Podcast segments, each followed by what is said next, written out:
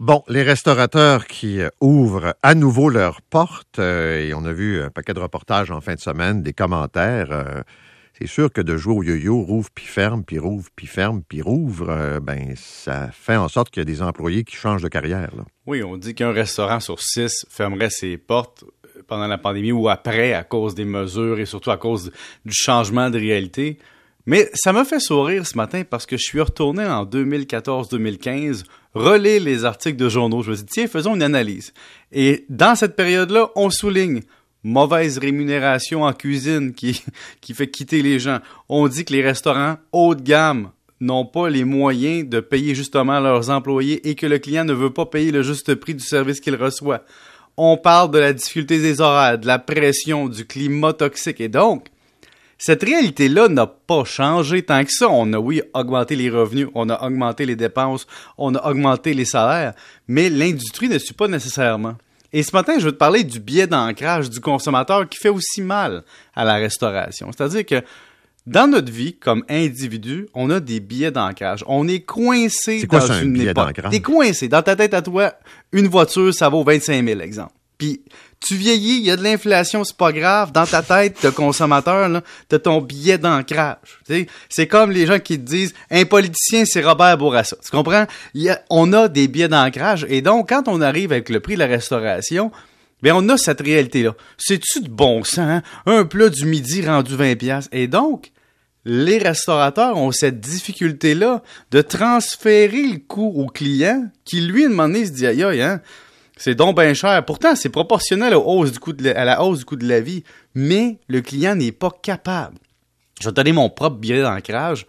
Je suis ancré à l'époque où un litre de lait c'était une pièce, deux litres c'était deux pièces, puis trois pièces c'était trois litres. Puis chaque fois que j'arrive à l'épicerie, c'est bizarre, Paul, j'ai quand même 42 ans, j'ai ce réflexe-là de mon enfance. Pour une raison complètement absurde. Mais t'as la même chose en restauration. Et en restauration, quand on regarde les statistiques, les données 2020 par rapport à 2019 sont intéressantes. Oui, on parle de baisse de 32% de recettes des restaurateurs. Évidemment, il y avait eu la pandémie, mais on peut se dire qu'en 2021, en 2021, la tendance va être à peu près semblable par rapport à 2019 parce qu'on n'a pas réouvert à pleine capacité. La question, c'est est-ce que le personnel de cuisine et de service s'est posé la question de dire c'est-tu le moment de faire un changement de carrière?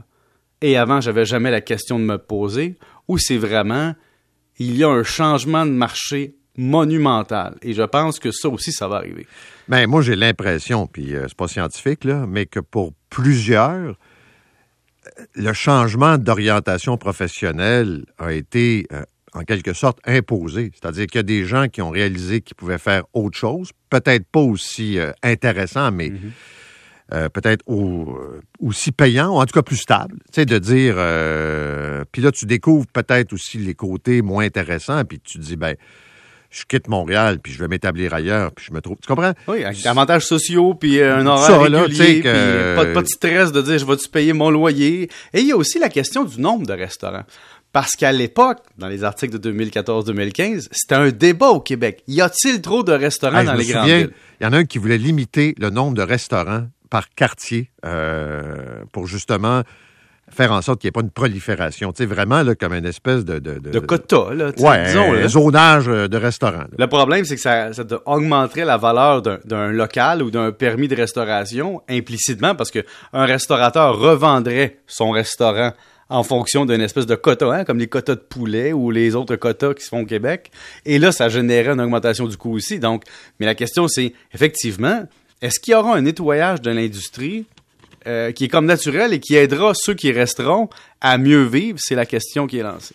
Maintenant, comme c'est le dernier mois pour Ah. cotiser à son REER, euh, mise en garde aux gens, là, il faut pas euh, mettre de l'argent tout croche puis n'importe comment. Ben, on est, le 1er mars s'en vient, puis là, c'est le dernier mois pour cotiser pour 2021. Puis c'est toujours la même rengaine, l'espèce de, de campagne publicitaire, dernier mois REER, alors que les mois REER, c'est chaque mois. Mais je voulais revenir sur, posez-vous la question, c'est-tu correct pour vous autres? Parce que il y a une pensée magique d'une autre époque que REER, c'est la seule option. Faut que je remplisse mon REER. Mais là, quand tu un revenu moins élevé, ça se peut que sur ta vie, tu te dises, moi, là, à long terme, je planifie fiscalement que le plafond CELI était rendu à 81 500 maintenant.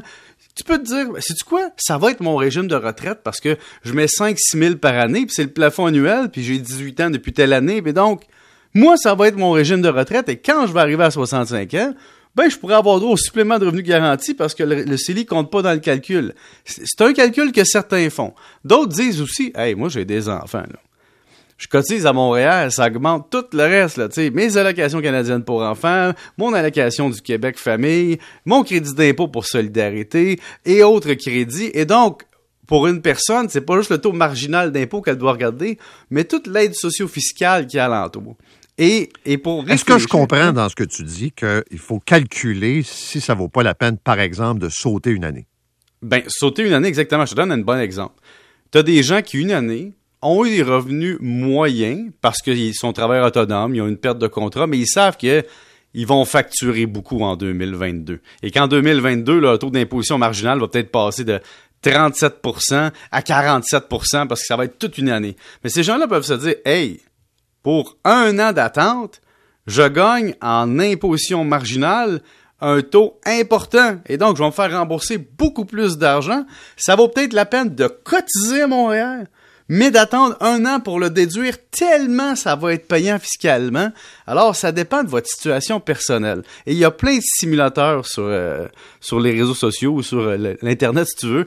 Euh, un calculateur de revenus disponibles, de, contributions réelles. Utilisez ces outils-là. Ça vous donne des chiffres approximatifs pour votre situation. Puis tu dis, hey, c'est-tu rendu que quand j'épargne, le gouvernement m'envoie plus d'argent parce que je le mets dans mon REER au lieu de mon CELI ou vice-versa. Il y a une réflexion à avoir avec oui, il y a le 1er mars qui s'en vient. Oui, c'est sympathique. Oui, votre banquier va vous appeler. Oui, il y a des objectifs. Puis oui, oui, oui. Mais vous posez-vous la question, qu'est-ce qui est le mieux pour moi à court et long terme? Merci, monsieur. Salut. Salut. 7h21. La 640.